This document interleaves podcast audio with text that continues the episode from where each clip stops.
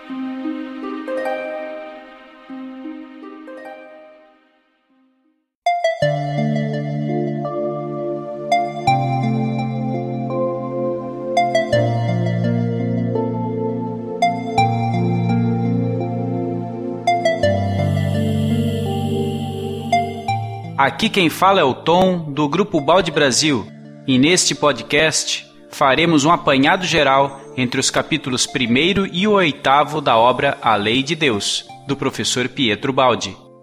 E para isso, contamos com nosso convidado especial, o amigo Júlio Damasceno.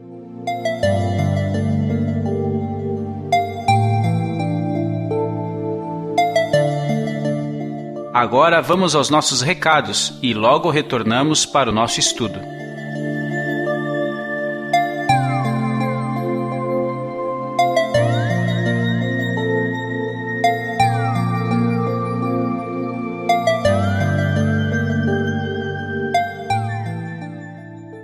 Meus amigos, aqui é Maurício Crispim.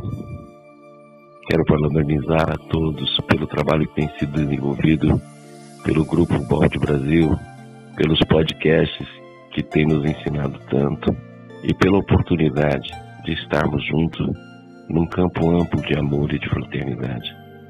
O Balde nos asseverou em vários dos seus escritos que a obra dele seria para uma nova geração.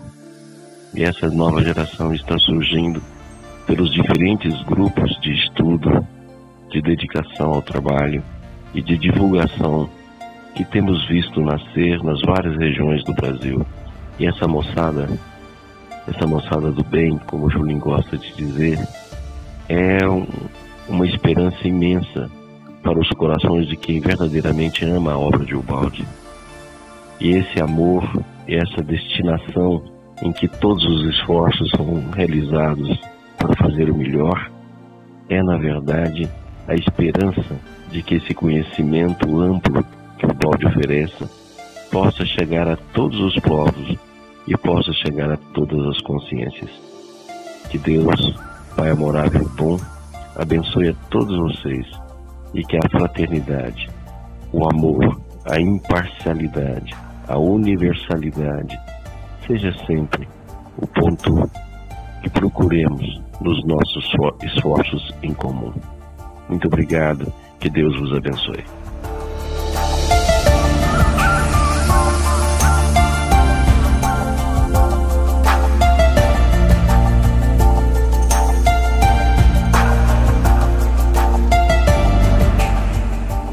E como hoje o episódio é especial, eu tenho dois agradecimentos. O primeiro é agradecer ao Jones Oliveira, artista da cidade de Itaperuá, na Paraíba, que foi o autor desta belíssima capa do episódio, com o rosto do professor Ubaldi e que muito nos comoveu pelos traços de sua bela arte. Muito obrigado, Jones.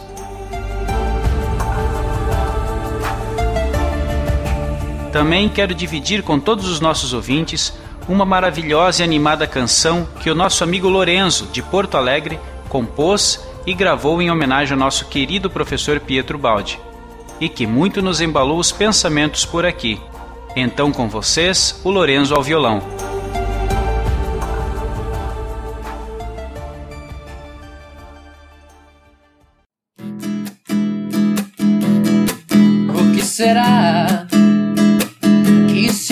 Nessas lentes de óculos quadrados, seu Pietro Baldi? Foi na Itália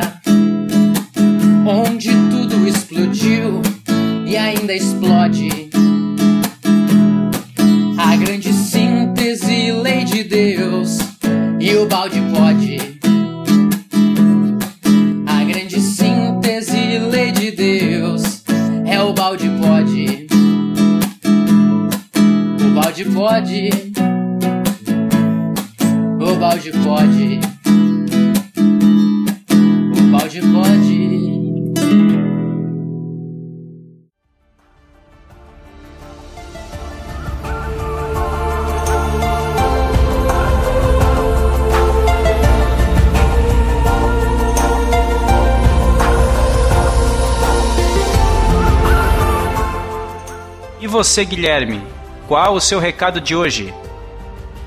Ô Tom, preciso dar um recado para a turma aí a respeito do seminário Evangelho e Ciência que vai acontecer aqui em Belo Horizonte neste próximo aí, sábado e próximo 3 de outubro de 2015. Vai ser aqui em Belo Horizonte na editora INED, que fica na rua Suaçuí 266. E esse seminário vai tratar aí, é, especialmente em comemoração a terceira edição do livro Arquitetura Cósmica, do Gilson Freire, que é um livro, viu pessoal, espetacular. É uma chaproca, na verdade, aí de umas 800 páginas. É um livro bem volumoso, mas o conteúdo é excelente, super detalhado a respeito da obra de Ubaldi. E quem for maluco e der conta de ler antes do evento, é, vale a pena, viu?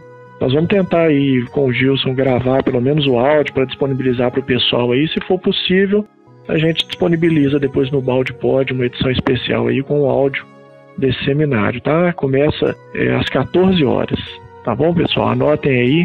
Se tiver qualquer dúvida, é só entrar em contato conosco. Um abraço. E você, Rafael, algum recado para nós? Alô, galera do Balde Brasil. Aqui é o Rafael de Niterói, Rio de Janeiro. Nós temos uma notícia maravilhosa para dar para vocês. Então, nós tivemos a grata satisfação de sermos escolhidos para organizar, para realizar o 21º Congresso Nacional de Pietro Baldi de 2016. Então, anunciamos aqui oficialmente o convite a todos vocês que o 21º Congresso será em agosto de 2016 na cidade de Niterói, sob a nossa organização. Então estão todos convidados. Em breve publicaremos todas as informações. E é isto, meus amigos. Um grande abraço e um ótimo episódio a todos vocês.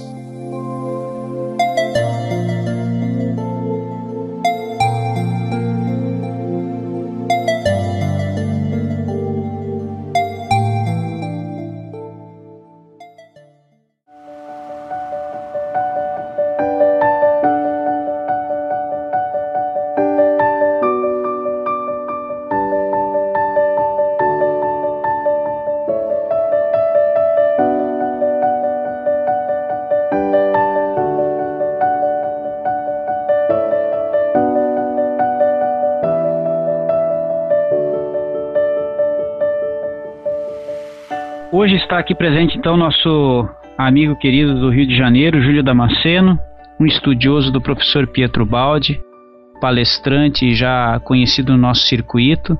E Júlio, nós formamos esse grupo é, justamente quando percebemos a simplicidade como o professor Ubaldi repassou vários de seus conceitos nessa obra que ela é pequena, se nós formos avaliar, ela é pequena em termos de, de número de páginas, e ela conta uma história muito interessante ali no prefácio sobre como se, se deu essa obra, né, através de encontros do professor na Rádio Cultura São Vicente. Perguntaria inicialmente para você, Júlio, o que, que você pode nos passar aí, historicamente falando, né, a respeito do contexto, de como se deu essa obra A Lei de Deus. Por, por gentileza, Júlio.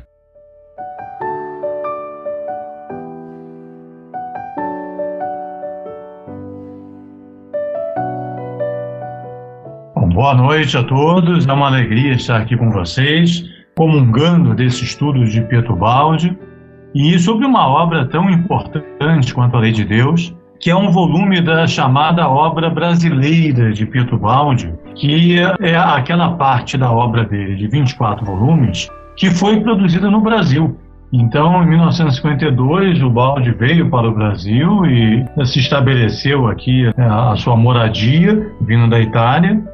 Ele é italiano, né? nasceu lá em Forlino em 1886 e a partir daí ele começa a produzir uma série de volumes importantíssimos que complementam, digamos assim, a sua obra, entre os quais se encontra a Lei de Deus. É, a grande diferença da, da, da fase italiana para a fase brasileira, ou da obra italiana para a obra brasileira, é que a primeira parte, como faz todo sentido, estabeleceu os alicerces conceituais da obra de Balde, os fundamentos, a partir da grande síntese e de até a Deus Universo, dez volumes que estabelecem os parâmetros básicos do seu pensamento. E coube a parte brasileira exatamente trazer esses conceitos para o nosso dia a dia, então, é como se fosse uma teologia aplicada, né? aquele conhecimento que sai da estratosfera, que sai da, da, das questões intelectuais, conceituais, e de repente está se dirigindo à nossa vida, ao nosso dia a dia, às escolhas que a gente faz na vida, às motivações que nos alimentam, e uh, ele fala com muita clareza, com muita sabedoria, com muita propriedade isso tudo.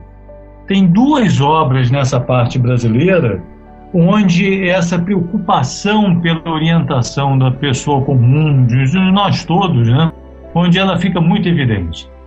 Nesse, a lei de Deus, que conforme você lembrou muito bem, ele foi construído através de uma sequência de programas de rádio, então ele teve finalmente a chance de se dirigir à pessoa que jamais tinha lido as suas obras, que tinha ali, através das ondas do rádio, o primeiro contato com o seu pensamento, e uma outra obra que também tem essa mesma preocupação didática, digamos assim, que é a Pensamentos, como orientar a própria vida, que é também um dos seus últimos volumes e onde ele tem essa mesma preocupação de esmiuçar e traduzir para né, o, linguajar mais simples possível as suas ideias. Eu diria que A Lei de Deus e Pensamentos são duas obras muito úteis para essa popularização do pensamento de Balde. E é muito bom que esse grupo esteja estudando essa obra, esteja resgatando, através das novas tecnologias, esse trabalho de Balde, porque ele é, sem dúvida, o que talvez melhor se aplique a essa finalidade, o mais adequado para esse tipo de esforço que vocês estão fazendo nesse momento. Então, antes de mais nada, parabéns pela iniciativa e eu espero que os ouvintes desse trabalho possam aproveitar tudo que esse livro, A Lei de Deus, tem para o nosso esclarecimento.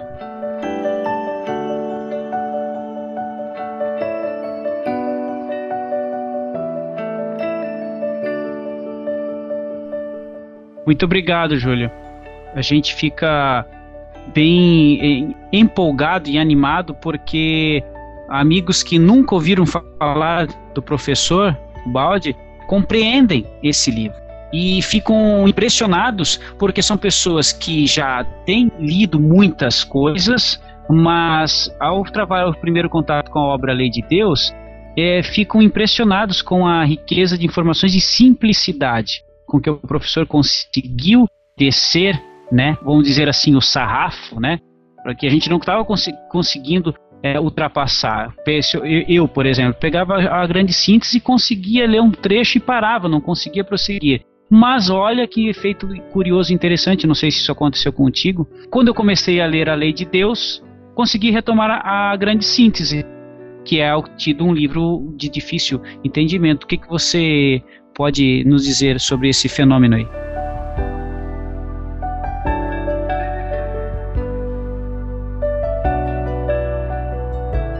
É, porque a própria obra de Balde explica isso, são as chamadas noures, né? as correntes de pensamento.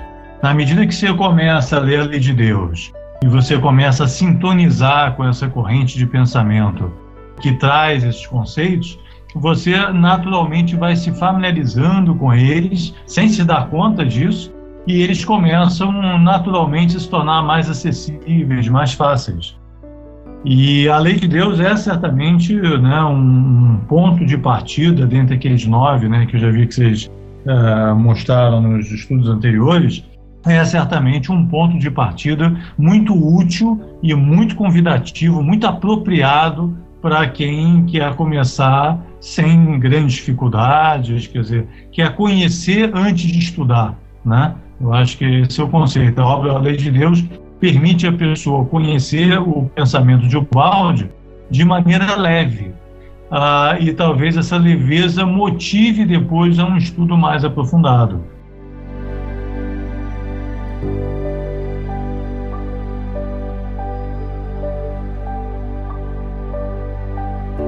Júlio, meu amigo, é uma alegria poder dividir esse estudo com você e receber a sua aprovação, né? Da gente ter começado a estudar a lei de Deus. Então, é, agradeço realmente, estamos muito felizes de, de ter acertado aqui na, nessa iniciação. E você bem lembrou que o balde ele busca descer ao terreno prático, né, mais dia a dia, aquele que nos toca mais de perto, nesse livro, A Lei de Deus, e também lá em Pensamentos, né, em como orientar a sua própria vida. Mas também há uma ideia né, que o balde é muito difícil, é quase inacessível. Eu também que tive a oportunidade de, estudar o balde, eu percebi que essa dificuldade ela é mais em a grande síntese, às vezes em um sistema, mas num corpo de 24 obras, eu não acho que elas são assim inacessíveis. Eu acho que mais a grande síntese mesmo que exige de nós um esforço maior, que é recompensado pela riqueza cultural, espiritual que a gente ganha, né? Você também acha disso ou não?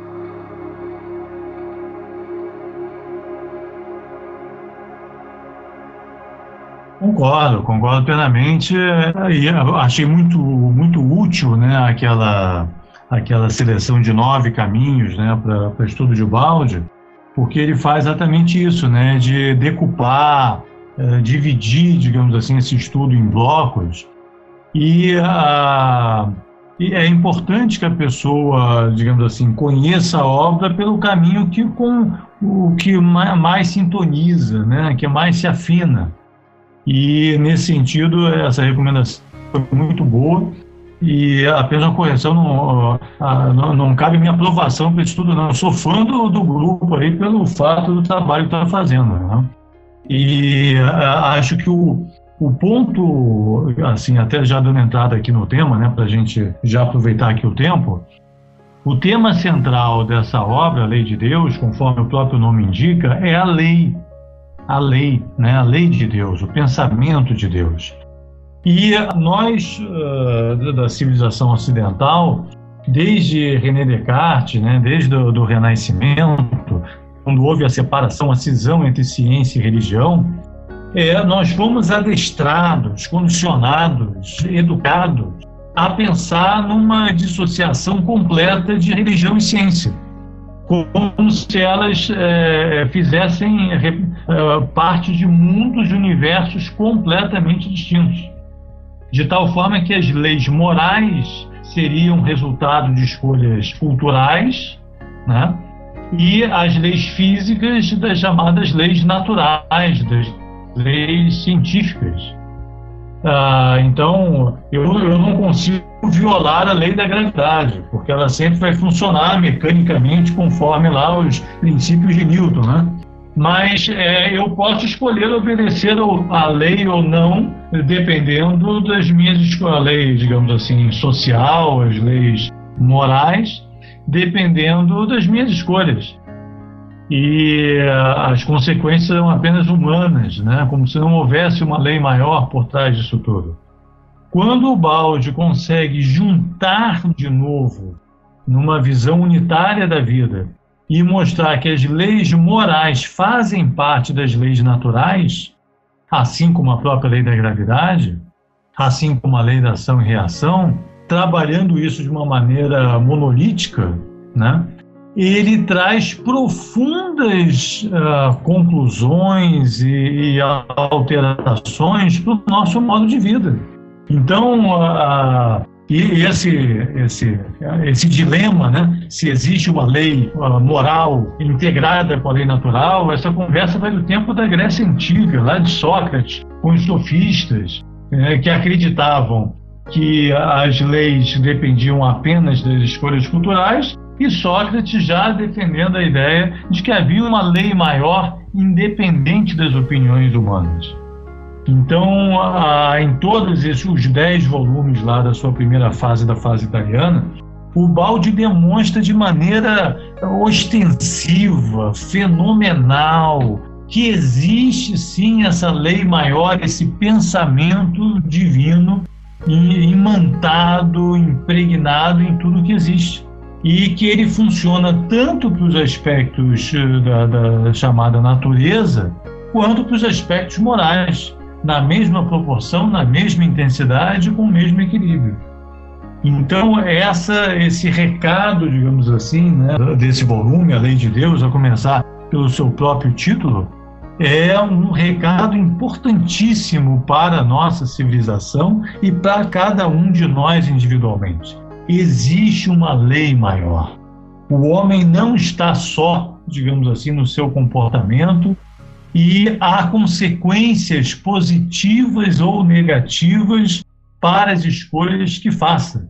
E o seu destino, positivo ou negativo, é construído a partir do resultado dessas escolhas do seu livre-arbítrio.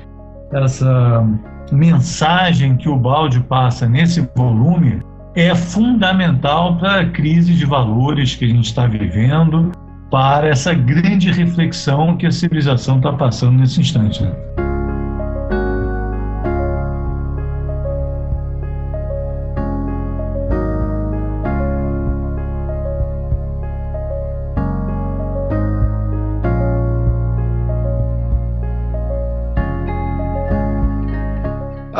Júlio, eu prometi que te interromper o mínimo possível, mas a coincidência aqui é tão grande e a sincronicidade tão grande que eu vou ter que fazer um comentário aqui e te dar a oportunidade de já entrar nos primeiros capítulos, aí, dois capítulos da obra, porque você citou aí Sócrates e Descartes, e eu estou exatamente essa semana lendo um livro do Peter Crift que se chama Sócrates encontra Descartes e em que ele simula um encontro dos dois no plano espiritual, discutindo é, as suas obras, né? E, e, e esse, o Descartes ele é considerado o pai da filosofia moderna e Sócrates o pai da filosofia. E, então esse encontro deles é muito interessante e me lembrou é, esses dois primeiros capítulos porque o início do método de, de Descartes ele começa dessa forma aqui, ó, o bom senso é a coisa do mundo mais bem partilhada, pois cada um pensa estar tão bem provido dele que mesmo os mais difíceis de contentar em qualquer outra coisa não costumam desejar tê-lo mais do que eu tenho. E eu sempre ouvi essa citação fora do contexto em que parecia que Descartes estava fazendo uma ironia. E não é verdade. Descartes realmente acreditava que o bom senso era igualmente distribuído para todas as pessoas e que a única coisa que era distribuída de maneira diversa era o método de aplicar esse bom senso. E nos dois primeiros capítulos de A Lei de Deus, que fala sobre diversidade religiosa e confrontação religiosa, o Balde mostra uma crença profunda no bom senso é, de todas as religiões e no, no respeito a todas as religiões, não é mesmo?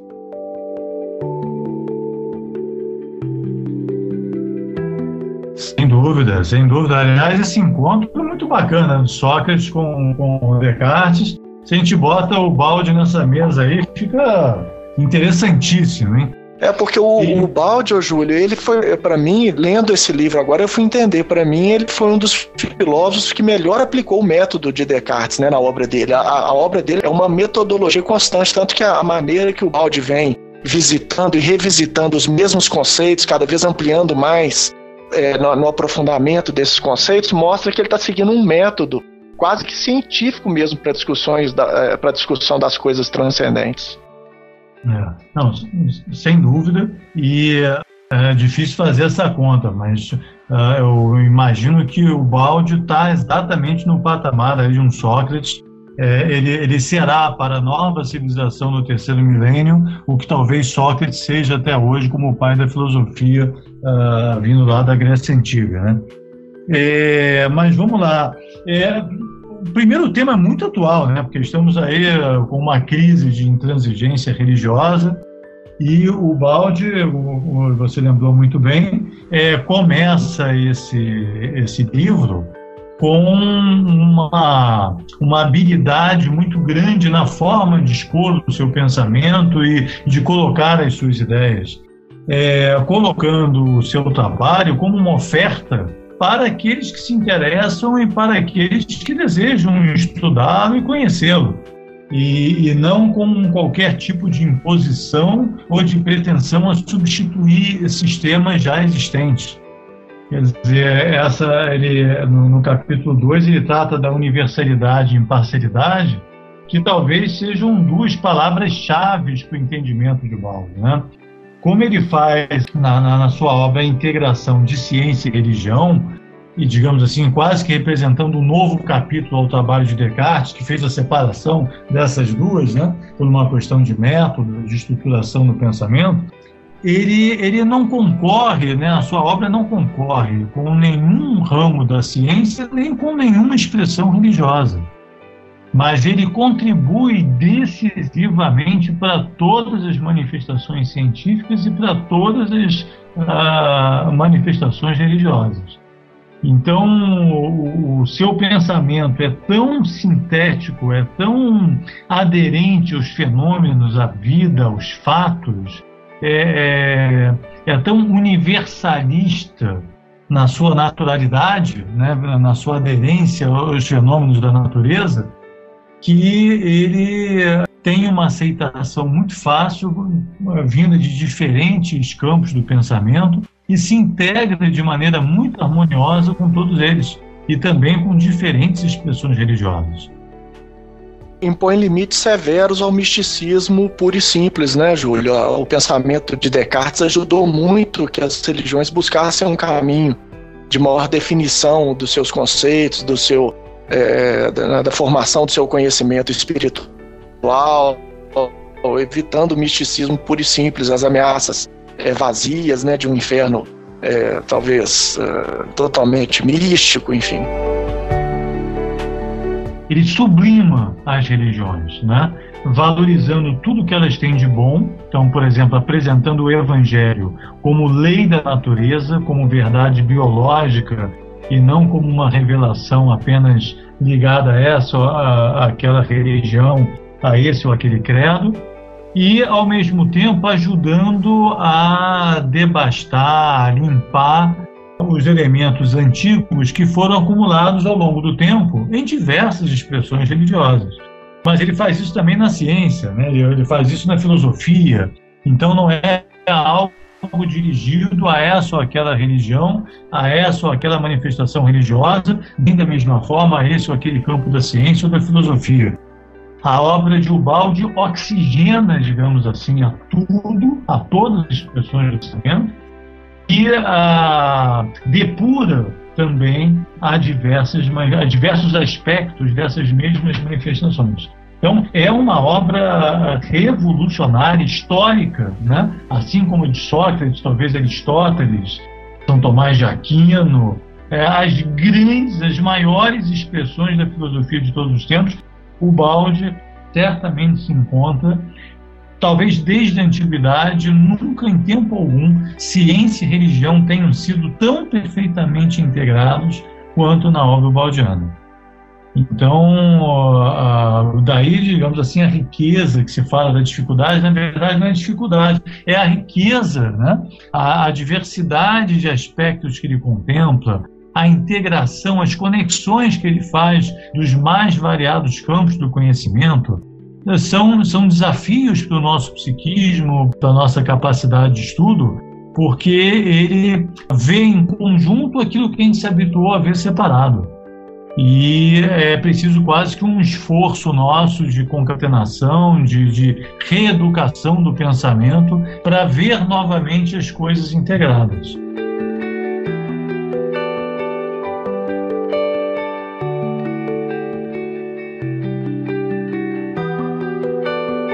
Ô, ô Júlio, muito bem lembrado agora, essa parte final que você conversou, que a ideia até desse capítulo, separatismo religioso, capítulo 2 que a gente está comentando, que parece que cada um busca viver isolado um do outro, né? Não sabendo que estamos todos coligados nesse universo. E o Balde ele usa uma expressão muito interessante, que o universo é como se fosse um concerto musical, não é?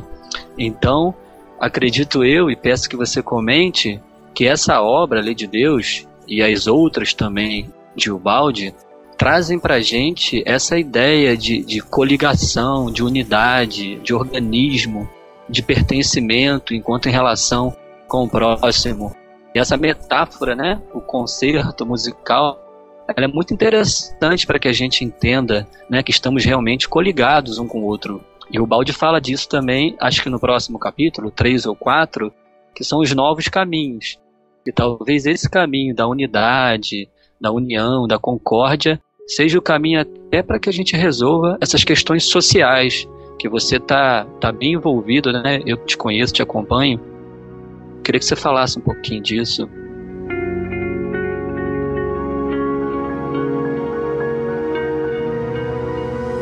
Sem dúvida. A, toda a obra de Ubaldi trabalha nesse sentido da integração. Como ela é vertical, digamos assim, quer dizer, ela pega os fenômenos da, da, da sua forma mais genuína, sem uh, se prender, digamos assim, a esse ou aquele aspecto, ela acaba envolvendo a todos como parte desse grande concerto, né? seguindo essa analogia, dessa grande, grande orquestração da vida e que não vem com rótulo.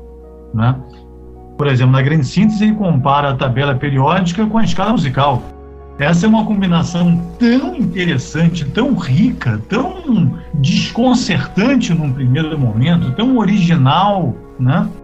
E ele mostra, né, de uma maneira brilhante, que o ritmo das notas musicais é o mesmo ritmo da evolução dos elementos da, da série estequiogenética, né, da, da, da série da tabela periódica. Então, a, a, na, na, sua teoria de tudo, né, que agora ficou muito em, em, em voga com esse filme sobre a vida do, do Stephen Hawking, né, é, ele mostra que a, a, matéria, energia e espírito são apenas aspectos diferentes da realidade. São os três estados da substância divina que, que resumem um elemento único, de qual tudo provém. É, quando ele, ele, mostra essas conexões, ele traz a realidade dessa forma uh, diferenciada, ele mexe, ele sacode né, os, as divisões, as barreiras do pensamento e, e constrói pontes onde antes havia muros. Toda a obra de Ubaldi será marcada por essa característica. Onde há muros, ele vai suavemente, né, tirando as pedras uma a uma e com essas mesmas pedras construindo belas pontes. É, o, mundo, o Brasil, nesse momento precisa desesperadamente quebrar muros e construir pontes, porque os problemas de, de hoje em dia são de uma complexidade tal que eles não podem ser analisados de maneira única, né? Eles são multidisciplinares por natureza, por essência. E quando se fala de multidisciplinaridade, se fala de muitas pessoas reunidas, se fala de muitas maneiras de pensar e de ver o mundo reunidas. E os nossos problemas todos hoje têm essa característica, têm essa, essa uh, riqueza de aspectos. Né? Então, a obra de Ubaldi ela é, é muito atual pela forma de trazer já essa pluralidade, essa diversidade de perspectivas e de convidar todas as pessoas a compartilhar os seus, as suas diferentes verdades, a, a, as suas diferentes leituras da vida para uma conversa, para uma troca de experiências e de perspectivas. Então, seja no ponto de vista conceitual, seja no ponto de vista atitudinal, a obra de Ubaldi é um grande convite ao estudo conjunto, à reflexão, à troca de ideias, sem sombra de dúvida.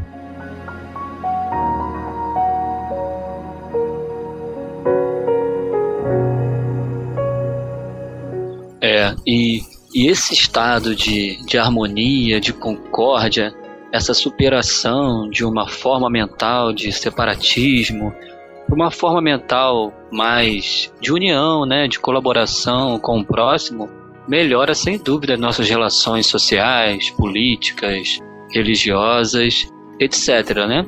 É como ele também, nós estudamos no Balde Pod 4, a questão de estar em harmonia com a lei, a questão da gente construir destinos positivos de acordo com a vontade de Deus.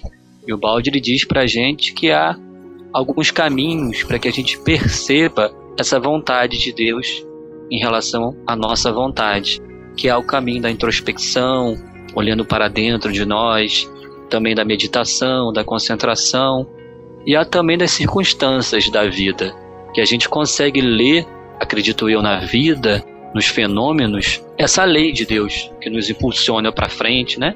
Para o crescimento, para a evolução. A obra de Ubaldi ela traz para a gente esses olhos de ver, facilita a nossa compreensão da vida e para onde a vida quer nos levar. Então essa construção de destinos que ele também ensina aqui nessa obra é muito interessante. Queria que você comentasse sobre isso também, que é mais para o capítulo 4, para o capítulo 5.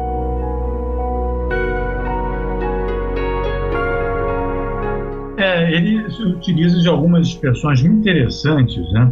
Uma delas, a ciência da vida, e outra, a arte de saber viver, né? Algumas analogias que ele faz aí. O ponto principal, né, a partir da, da constatação de que essa lei maior existe, e que essa lei é o pensamento de Deus, é, ele mostra o seguinte, que a nossa felicidade está na aderência, no alinhamento com essa lei maior. E que a nossa dor ou a nossa infelicidade está na confrontação com esse pensamento maior que orienta o todo. Fazendo uma comparação com o rio, né? se nós estamos a favor da correnteza, nós temos toda a facilidade para a movimentação e para chegar ao nosso destino, que é a felicidade. Se nós estamos remando contra a corrente, nós teremos um trabalho infrutífero e, e exaustivo, porque a correnteza da vida é muito maior do que a nossa energia individual. E todas as vezes que nós nos colocamos em confronto com essa energia maior, nós é, nos exaurimos e desgastamos e sofremos pela inadequação do nosso posicionamento, do nosso movimento.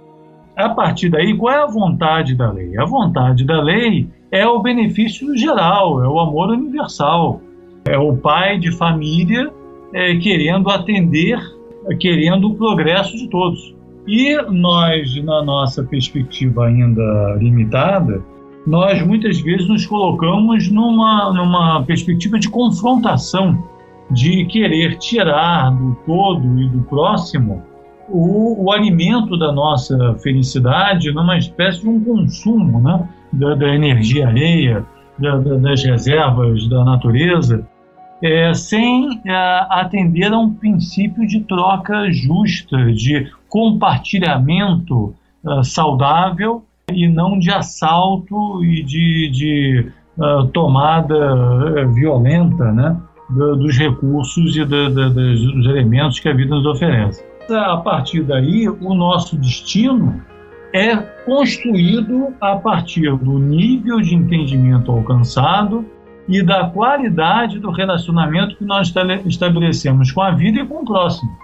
Quanto maior a nossa disponibilidade de atender ao todo e de alinhar e pensar coletivamente, e essa migração do pensamento individualista e, uh, e utilitarista, digamos assim, no mau sentido do termo, para esse pensamento colaboracionista e altruísta, ela tem que ser genuína, legítima e uh, feita a partir das próprias experiências ao longo das, das diversas vidas. Né? Então, nessa questão do destino, esse entendimento de que existe a lei e o sentido da lei, o propósito da lei, né, de que é esse esse amor universal, esse atendimento universal, é fundamental para a nossa reflexão.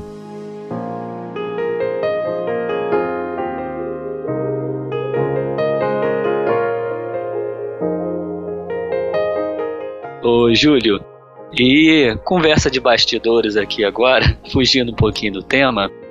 E essa, esse estudo que você fez na sua vida, que você continua fazendo nas obras de Ubaldi, nas obras de outros pensadores, o que, que a obra de Ubaldi em si ela mudou na sua vida, na sua forma de pensar, nas suas relações familiares, profissionais? Né? Você recomendaria? Eu sei que sim, mas é bom ouvir de você que já é mais antigo na obra do que nós que estamos começando e aqueles que pretendem começar, não é? Primeiro, assim, a desimportância do individualismo em favor do todo. É, e esse é, um, é, uma desconstrução do ego, né, que é absolutamente franciscana, que é a cara de Balde. O Balde, além de cristão, né, era franciscano até a raiz dos cabelos. Né? Você começa a entender que o todo e o próximo é mais importante do que você. A, a religião de Francisco era o outro, era o próximo, especialmente o próximo mais pequenino. E depois que você lê o balde, você começa a pensar isso o tempo inteiro e quase que inverter né, a polarização do, do egoísmo, do individualismo, em favor dessa visão coletiva e altruísta da, da vida. Né? E é um exercício interessantíssimo, porque em tudo, é, nas escolhas que você faz em relação a dinheiro, no, no seu tempo, na, na, no seu modo de pensar, de agir, você, é claro que nós não somos santos e longe disso, e ficamos cheios de conflitos. Mas esse conflito é muito bom, porque você começa a perceber: não, mas antes eu fazia assim, mas eu não posso mais fazer. O que antes era importante deixou de ser. O que antes parecia desimportante agora é, tornou-se absolutamente relevante. Então você vai invertendo, sabe? Escolhas, oh. prioridades, motivos.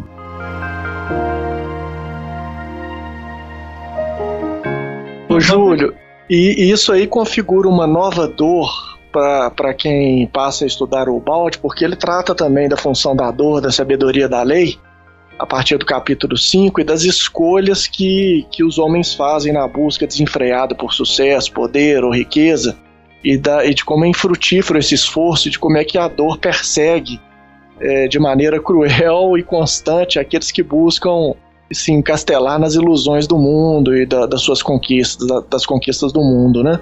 Você acha que uh, uh, o balde ele abre um, portas para um novo tipo de dor no âmago do ser humano, uma dor que auxilia mais no crescimento? Qual é essa dor que nasce em nós à medida que a gente toma conta e contato com a obra dele?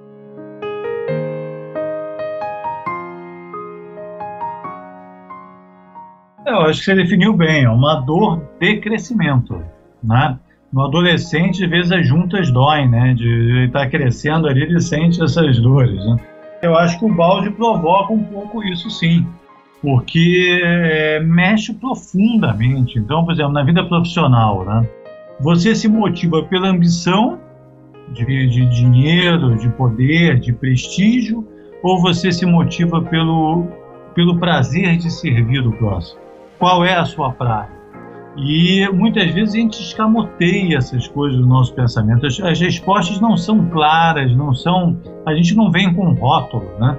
Então você acha que está querendo crescer porque você tem que pagar as contas da família, mas tem lá uma vaidade, tem lá um, um ponto de orgulho de ser virar chefe, virar diretor, virar ficar mais importante é, de ser percebido pela sociedade como tendo uma carreira. E uh, para o cristão, qualquer que seja a sua atividade, mais importante é o foco no serviço ao próximo do que o resultado que você ofere com ele. Então, se você é, é chefe, você vai ser o, o, menor dos servidores, né? vai ser o, o, o apoio dos seus colaboradores, se você é funcionário, se você atende o público, você vai ser é, o mais dedicado do, dos servidores para atender as pessoas e tornar felizes as pessoas, em alguma medida, com o seu atendimento. É, se você é um juiz, meu Deus, que responsabilidade! Se você é médico, se você é professor, é, tu, toda a sua vida se transforma. Quando ele, ele brinca muito nessa questão de você levar o evangelho a sério.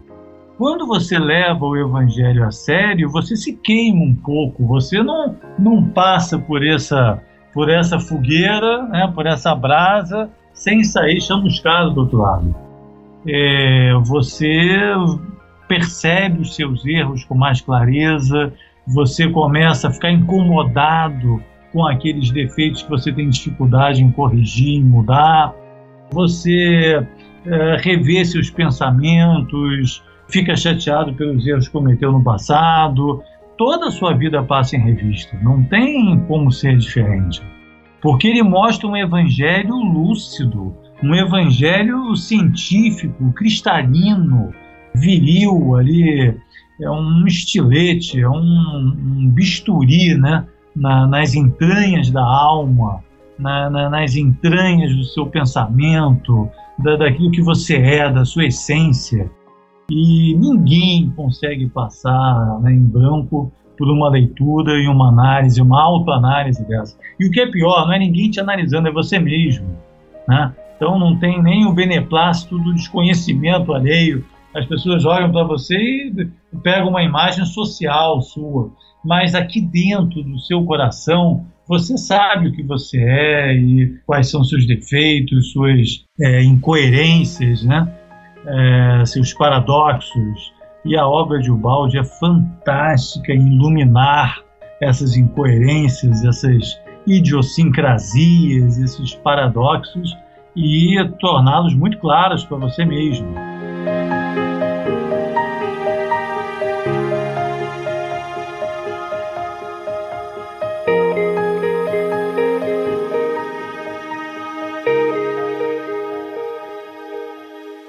Nossa, Júlio, é, é isso, irmão. É realmente essa, essa dor curativa, né? Que a gente, quando descobre essa leitura, essa corrente de pensamento fabulosa de Ubaldi, ela realmente é um chá de boldo, né? A gente toma aquele chá de boldo que desce amargo, mas vai curando, vai libertando, vai harmonizando o organismo. E por aí que começa essa construção dessa nova civilização do terceiro milênio, né? Se realmente percebermos o Evangelho como uma lei natural, evolutiva, que vem organizando todas as coisas, independente de crença, de religião, seremos realmente melhores servidores em qualquer posição social, qualquer classe que estejamos, né? Como você bem citou, seja como magistrado, como médico, como professor, é maravilhoso isso. E a transformação que eu tive, pessoal, lendo essa obra de Ubaldi, foi impressionante, porque realmente ela mexe conosco por dentro. Por dentro, ela causa uma comoção, mexe mesmo, alguma coisa assim impressionante que a gente quer contar para todo mundo. por isso que a gente está gravando aqui um Balde Pod, por isso que a gente vai trazendo outras novidades para que os irmãos possam também desfrutar dessa dessa alegria que a gente está tendo com o Pietro Baldi. E é maravilhoso, Júlio. É isso mesmo. É, eu acho que um ponto aqui que a gente pode né, voltar aí ao, à lei de Deus é uma expressão que ele usa que é muito bacana, né? Primeiro, aliás, duas expressões. Primeiro é aquela ideia que ele fala do palácio das paredes, né? É, então, da importância de você conhecendo essa lei, você perceber que ela, ela estabelece limites, ela estabelece parâmetros para você conduzir a sua vida.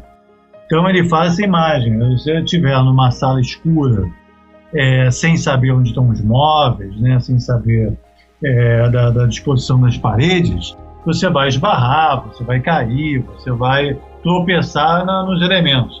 E aí, portanto, sofrer a dor consequente desses tropeços. Né? Mas na medida que você ilumina aquele ambiente, você vai perceber que ele é um palácio.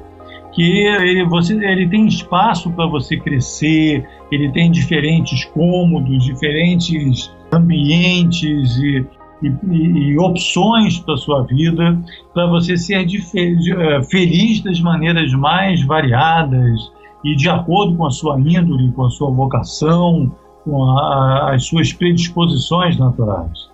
Então, eu gosto muito dessa ideia do palácio, do, do campo que está ao nosso redor, que nós não sabíamos da existência dele, nós achávamos que podíamos viver é, aquela coisa que a, a falta oculta não era percebida por ninguém, e agora nós sabemos que tudo é percebido por essa lei que nos circunda, nos envolve e que também nos alimenta. E outra imagem também que eu gosto muito, né, nesse capítulo que você citou aí do Mudança de Planos, é de que tudo na vida é material escolar. Tudo na vida é material escolar. As suas dores, as suas alegrias, as pessoas que fazem parte da sua vida, as experiências pelas quais você passa, as circunstâncias, o tempo, as dificuldades, os desafios, os recursos, as carências, tudo e todos que estão ao seu redor são podem ser percebidos na forma de material escolar. Com tudo e todos você vai poder aprender. É, tudo e todos estão colocados ao seu redor para lhe ensinar, para despertar a sua consciência.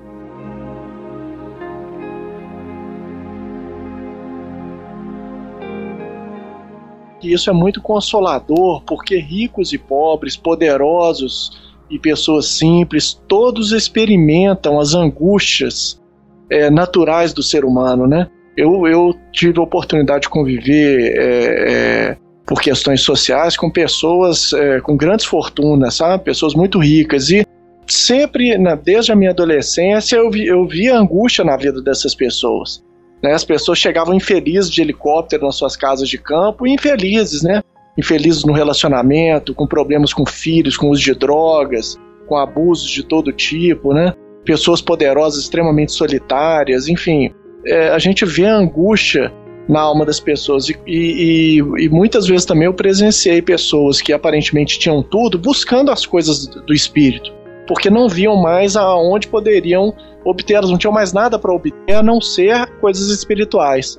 E, e, essa parte da obra de Ubaldi é muito consoladora nesse sentido, porque ela fala: olha, você está numa escola, relaxa, a, a, riqueza que você achou que era uma benção, muitas vezes é uma aprovação, e está aí para te testar, para te colocar, para você desenvolver ferramentas para o seu espírito. E isso pode causar uma mudança drástica na vida da, é, da pessoa que tem muito, de qualquer coisa que seja, né?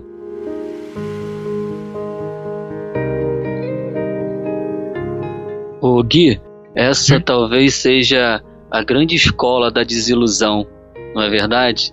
Onde vai caindo a questão da prepotência, da maldade, da injustiça, da ilusão do poder.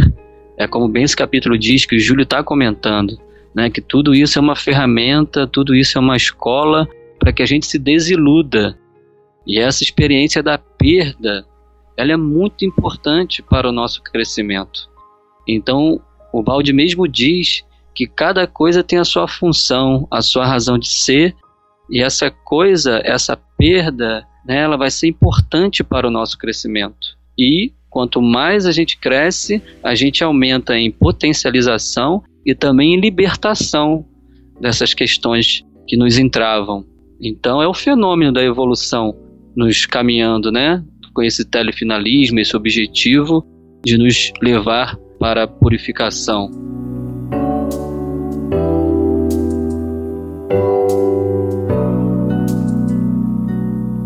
É, talvez o, a melhor analogia que me ocorre aqui é com a, a escola de teatro, né?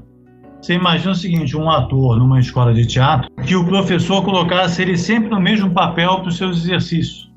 Então, se ele era, sei lá, o médico no, no, no seu papel lá, teatral, ele seria sempre o médico. Isso seria horrível para a formação de um ator. Né? Melhor seria que um dia ele fosse o médico, outro dia ele fosse o paciente, outro dia ele fosse um lixeiro, no outro dia ele fosse um juiz, é, que ele tivesse diversidade de, de riquezas, de, de, de experiências distintas para formar a sua competência como ator.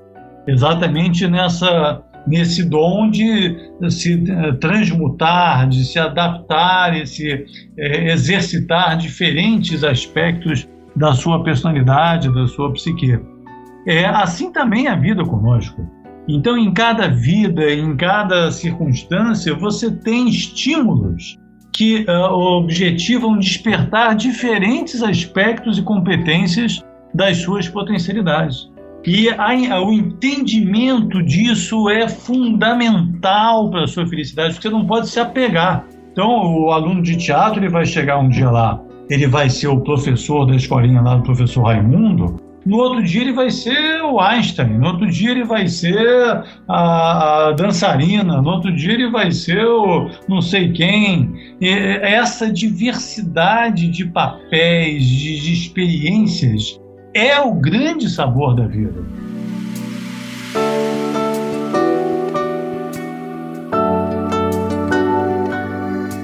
Ô, Júlio, e experiências positivas é, no sentido de, de bem-sucedidas ou não, né? Isso é que é interessante, que, que o Balde ele coloca, por exemplo, nesse, nesse capítulo 8, ele fala que assim, a sabedoria do mestre não quer dizer a sabedoria do aluno, que tem de conquistá-la com o seu esforço.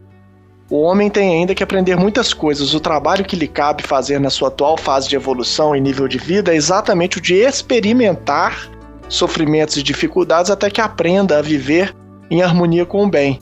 Isso lembra aquela história do Nasrudin, né? Que perguntaram para ele, mestre, qual o segredo da felicidade? Escolhas boas, meu filho. E como é que nós podemos fazer escolhas boas? Ah, pela experiência. E como é que podemos adquirir de fato experiência? Através de escolhas ruins. Não tenha dúvida. Eu acho que preparar a nossa predisposição para a diversidade de experiências é outra contribuição fantástica da obra de Baldi.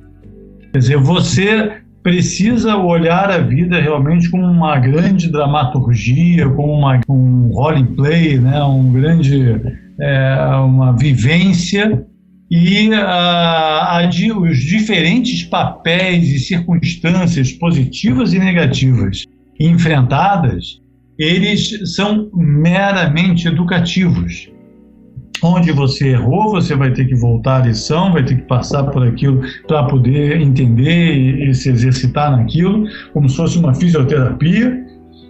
Onde você acertou, você vai se desenvolver mais rápido e aquilo vai se equilibrando, vai se compensando e se dinamizando. Mas essa a, a aceitação da riqueza de experiências que a vida requer e oferece, proporciona. E a percepção dessa riqueza, dessa diversidade como uma bênção e não como um problema, já é um, uma, um, digamos assim, um avanço em direção à sua felicidade muito grande, porque ela, ela lhe prepara para as experiências naturais que a vida lhe trará. Então você passa a compreender que existe uma lei, que essa lei é justa e que tudo é colocado ao seu redor. Outro dia eu estava fazendo essa comparação.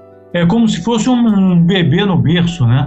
Você é um bebê no berço, você está cercado de, de cuidados, tem lá a almofadinha no, no berço para você não se machucar, tem um móvel para te divertir, tem a, a gradezinha lá para você não cair todas as condições estão ao seu redor para você ser feliz.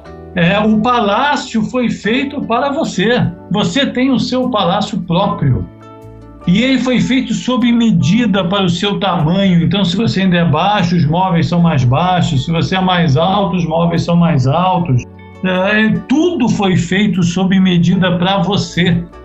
O problema é que nós não temos consciência disso, nós não percebemos o requinte do cuidado, do zelo da lei com cada um dos filhos de Deus, porque os, nós estamos com a sala escura. Mas na hora que nós ligarmos a luz, nós vamos ver que foi feito um palácio brilhante e maravilhoso para o nosso exercício, para a nossa felicidade e que os diferentes cômodos do, do palácio, alguns nos exigem mais, outros são mais dolorosos, outros mais prazerosos, etc, etc, são todos um grande caminho para a felicidade. Então, a, a, atitude de vida que resulta dessa compreensão é muito melhor. A, a disposição com que você vive, a energia com que você vai enfrentar seus problemas, suas adversidades, a alegria com a qual você vai compartilhar os seus bons momentos, a paciência que você vai ter com as pessoas que fazem parte da sua vida, a importância com que você vai ver essas pessoas, tudo muda. Né? Então, às vezes, o, o ascensorista do seu prédio comercial lá né, fala uma frase que pode ser importante para você. Ou alguém estranho conta um caso, fala alguma coisa para você que pode ser fundamental para sua compreensão tudo, tudo tem uma razão de ser. Os, seus, os conselhos da sua mãe, dos seus pais, às vezes as, as diferentes namoradas que você teve né, ao longo do caminho, ou os namorados, as pessoas de, de seu relacionamento, os seus amigos. Observe, cada amigo seu te ensina alguma coisa, te traz algum elemento diferente. A partir do momento que você acende a luz e começa a olhar para o palácio, você vai perceber o esmero da decoração desse palácio. Como tudo foi arregimentado e preparado para a sua felicidade. E se você tiver energia positiva para passar pelo palácio todo, você chegará ao final da sua jornada encantado, deslumbrado com aquilo que a vida lhe ofereceu.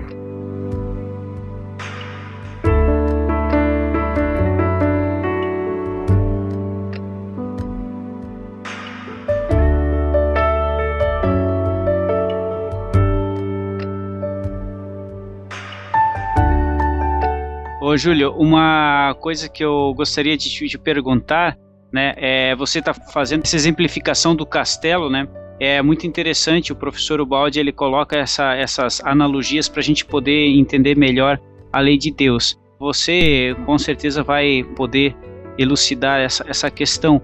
O professor ele não faz teoria, ele não faz uma teoria, conforme ele escreve no capítulo 5 ali. Simplesmente ele procurou compreender o que acontecia em torno dele e a todo momento. E a todo momento, certo? Baseado nisso, tá baseado nisso.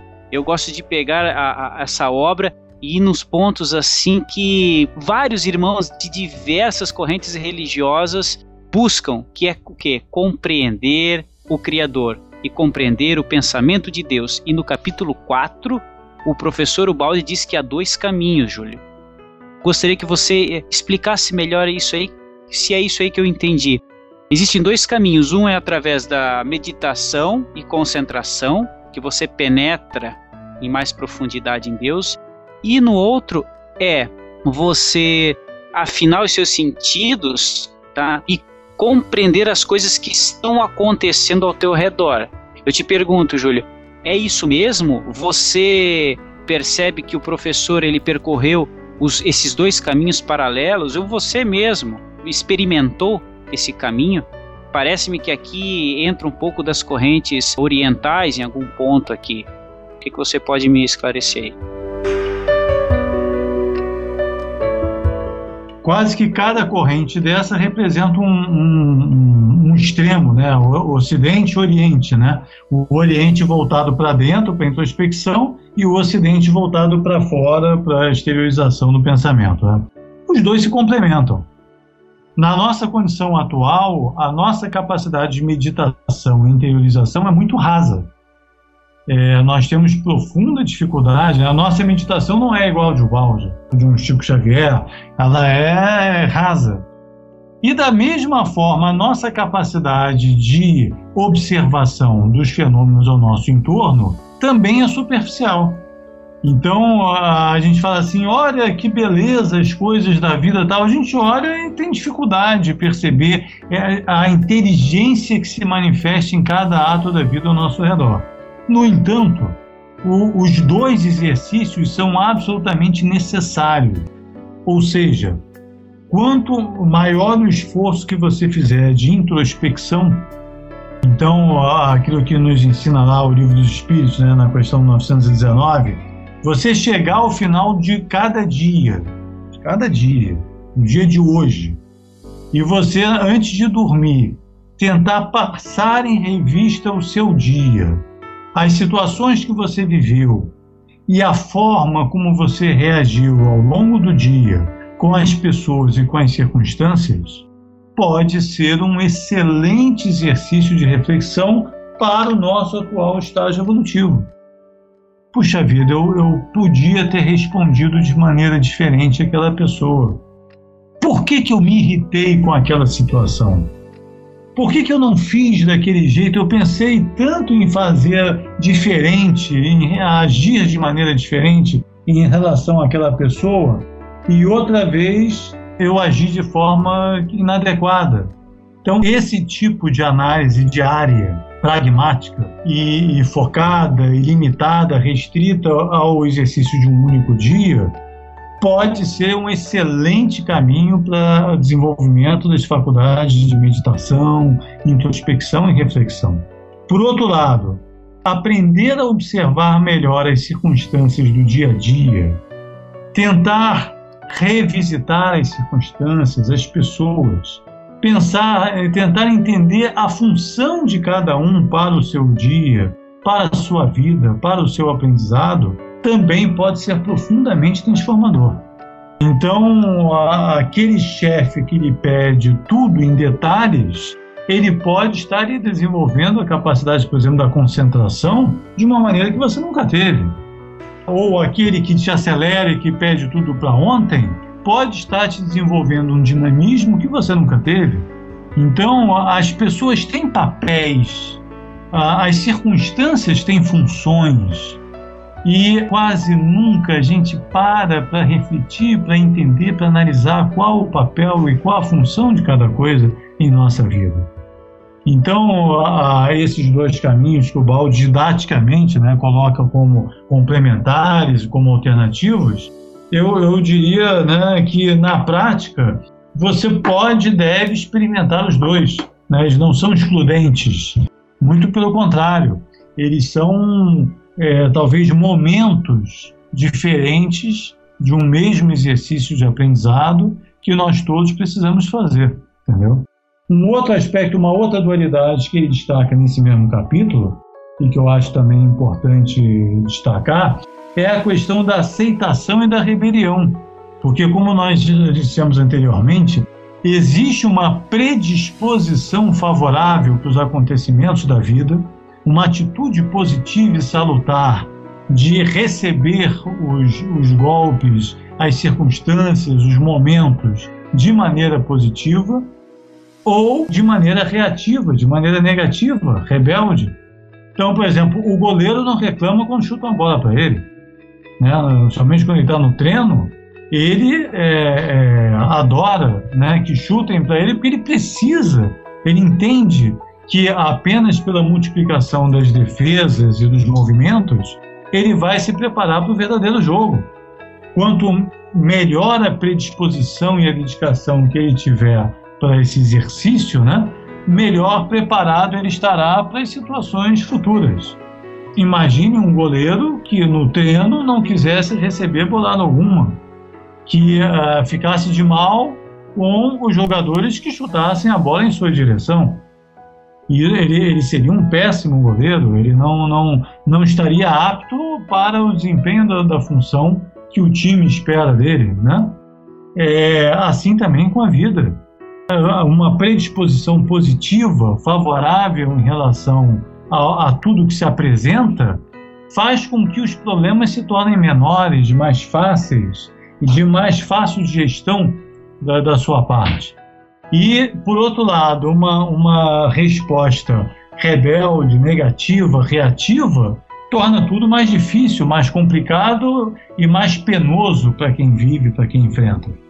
Então, além desses dois aspectos da introspecção e da extroversão, da análise do mundo exterior, eu acrescentaria, lembrando esse mesmo capítulo de Ubaldi, esses dois aspectos morais, né, atitudinais, da forma como você encara as circunstâncias que a vida lhe traz.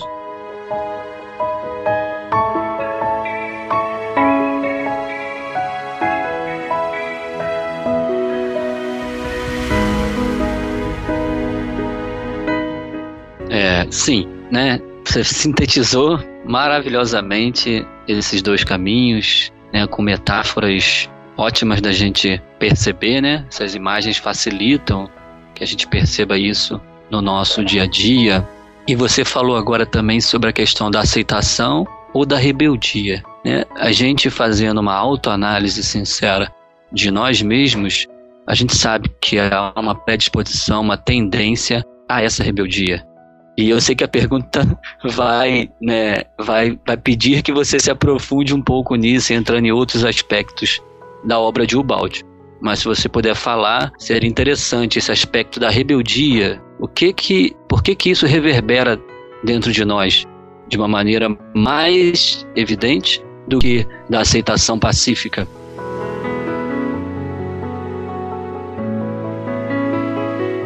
Essa questão da, da rebeldia, ela, ela pode ser encarada sob diversos aspectos. No, no meio espírita, né, a gente já sabe que a Terra é um mundo de expiação e provas, e que eh, só vem para cá espírito rebelde, que tem alguma questão em aberto, alguma provação, alguma expiação a passar. Na obra de Ubaldi, a gente entende que essa psicologia rebelde, ela não está associada só à Terra ela está associada a um modo de pensar que pode se manifestar em diferentes planetas, em diferentes lugares, em qualquer lugar. Ela, na verdade, tem a ver com, a, com o pensamento, com as escolhas que a criatura faz ao longo da, da sua trajetória, no sentido de ser aderente à lei de Deus e pensar no todo, ou de se afastar da lei de Deus no sentido de só pensar em si. E esse egoísmo, essa doença do ego, ela se manifesta das mais variadas formas. Ela se manifesta nos seus interesses materiais, ela se ah, manifesta na sua forma de viver e pensar, ela se manifesta no sectarismo da, da, da, corrente de pensamento que você representa, ela se espraia, digamos assim, sobre as, as diversas manifestações do seu psiquismo. A dor digamos assim, é o acicate, é o elemento de que a vida se serve para nos despertar quando nós estamos adormecidos no nosso erro. É um recurso de que a vida se serve para nos tirar de uma fixação de ideias e ou de, do, do condicionamento de hábitos que de outra forma seriam de difícil transformação. E como esses atos, essas correntes de ideias, esses hábitos, na maioria das vezes, são profundamente prejudiciais ao nosso próprio eu, eu todo, e quando nós não nos mostramos capazes de, pela razão, pela reflexão, mudar, transformá-los e sair deles, desses condicionamentos ah, que nós criamos, a vida se serve da dor para esse nosso despertar. Essa dor é tão mais intensa quanto mais atrasado você se encontra na trajetória evolutiva. E ela é mais suave, mais amena, quanto mais avançado você se encontra no trajeto. Por isso que o Balde nos ensina que a evolução elimina a dor. Então, quanto mais adormecido, quanto mais cristalizado, quanto mais condicionado negativamente você se encontra nas faixas primitivas de evolução, mais intensa é a dor, porque a sua capacidade de despertar e se transformar é mais lenta. E ela precisa desse recurso para sacudir, digamos assim, mobilizar as suas energias. No momento que você está mais evoluído, mais dinâmico, mais sensível às transformações, mais preparado para elas, ela é mais suave, mais amena, porque aí você já reage mais rapidamente, mais positivamente às manifestações da dor. Então, a grande dificuldade aí, a importância da obra de Balde é explicar para nós todos a função da dor de que ela não é uma vingança divina, pelo contrário, ela é um elemento à semelhança da fisioterapia. Você quebra um braço, quebra uma perna, você vai lá fazer fisioterapia. Quando a, a enfermeira linda né, fala para você, aperta isso daqui, ou dá um passo, ou faz isso, faz aquilo, dói a beça. E você não reclama porque você entende que é, aquele exercício é fundamental para a sua recuperação. E depois que você passou por diversas sessões de, de, fisioterapia, aquele movimento que antes lhe causava dor e incômodo, agora se torna mais fácil e mais natural. Então, assim também a dor né, divina, a dor existencial em relação às criaturas de Deus. A dor só é utilizada quando, não, quando a compreensão não é suficiente. E ela é mais intensa nos momentos em que nós precisamos mais dela para a nossa movimentação.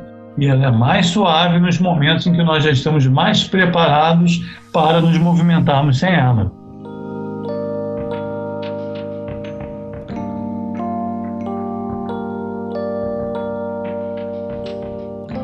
Maravilha, Júlio. Como uma pergunta final agora, já que você citou bastante Kardec, e a grande maioria de nós aqui somos estudiosos de Kardec, militantes do movimento espírita, você tem mais de 20 anos de militância efetiva no movimento espírita e também em Ubalde. Então, como pergunta final, você enxerga uma complementação, uma correlação entre esses dois missionários, esses dois pensadores? Qual a sua visão de quem trabalha né, há tantos anos com esses dois pensamentos unidos no seu coração?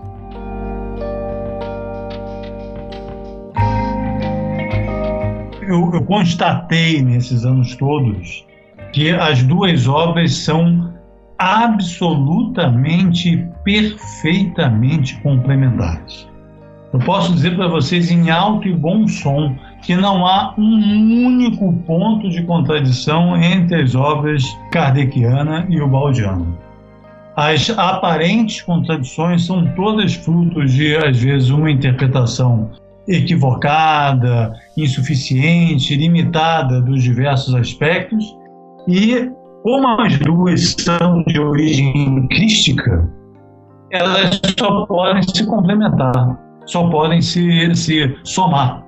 Então, o convite que nós fazemos a todos aqueles que nos ouvem, que estudam Kardec, é que, por favor, se né, experimentem o estudo também de Ubaldi, porque vão descobrir perfeitas correlações brilhantes entre as duas obras e, ao final da leitura e do estudo das duas, a sensação de gratidão ao Cristo é maravilhosa por nos trazer uma revelação que realmente é contínua e progressiva o que Kardec, eh, Delane, Leon Denis, Camille Flammarion, Rustem fizeram no século XIX, o Balde, Chico, Divaldo, Pastorino e tantos outros fizeram, Ivone, fizeram no século XX.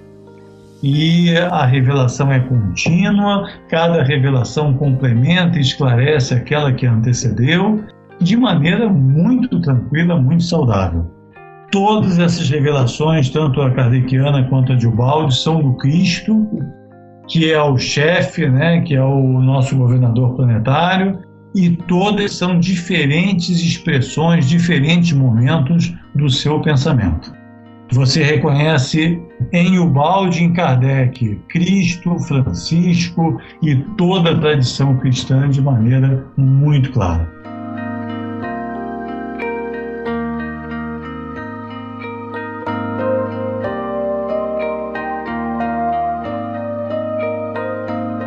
Muito obrigado, Júlio. Meus amigos, nós estamos chegando no final do nosso podcast.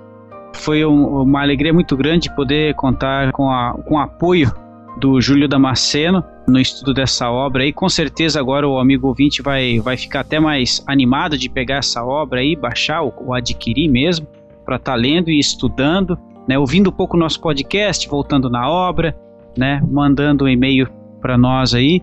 E é incrível a afinidade com que nós sentimos logo de cara pelo irmão Júlio. É incrível, assim, a, um entrosamento perfeito, sabe? Entrosamento perfeito. Tendo em vista esse entrosamento aí, Júlio, vamos solicitar aqui agora queima-roupa, tá? Que antes, antes de você voltar para o sistema, fazer um último podcast conosco aqui, depois do 24 capítulo, tá? Para constatar, para ver se os alunos aqui aprenderam alguma coisinha com essa obra aí, para ver se a gente conseguiu melhorar um pouquinho aí. Aí depois você tá liberado para o retorno pro sistema, tá combinado? não, mas calma, calma lá, um só não, né, Júlio? É, não, olha. É, é vamos fazer vários. Chegar, é, eu acho que a gente vai chegar no sistema junto, viu? É, tem vaga para todo mundo, né? E o balde nos ensina que a evolução é um fenômeno coletivo. Então que você evolui mais rápido junto do que separado, né? E é bacana exatamente a gente ter essa oportunidade aqui de trocar ideias com amigos de todo o Brasil. Olha, o, o, o recado que a gente pode dar, gente, é o ouvinte do podcast de vocês, dizendo o seguinte: olha, a lei de Deus, essa obra de Pietro Baldi, ela é útil para os problemas que você está pensando em resolver agora, para o seu dia de hoje. Ele não trata de questões né, existenciais, eh, filosóficas, distantes. Ele trata dos problemas que você está pensando no momento que nos ouve. Dos problemas que mais o afligem, do seu problema financeiro, do seu problema no relacionamento dentro de casa, da, da sua vida, da sua felicidade, do seu destino. O balde não oferece uma literatura de autoajuda naquele sentido vulgar, no sentido de nos trazer soluções miraculosas e instantâneas para o que quer que seja, mas ele vai nos trazer fundamentos para uma vida digna, para uma vida produtiva, para uma vida esclarecida, responsável, é, lúcida de quem percebe as próprias fraquezas, de quem percebe as próprias limitações, quem percebe os próprios erros, mas que também reconhece o seu valor, reconhece as suas potencialidades e a grande lei de harmonia e de fraternidade que nos une a todos e que por essa união torna os problemas menores e mais fáceis de serem enfrentados. Então, eu, eu acho que a palavra principal é felicitá-los pelo livro que vocês escolheram para fazer esse trabalho, de profunda utilidade para quem nos leia, e uh, o convite é que leiam já, peguem o livro da maneira mais rápida que for possível, porque ele vai ser muito útil para todos vocês. E que Deus nos abençoe a todos.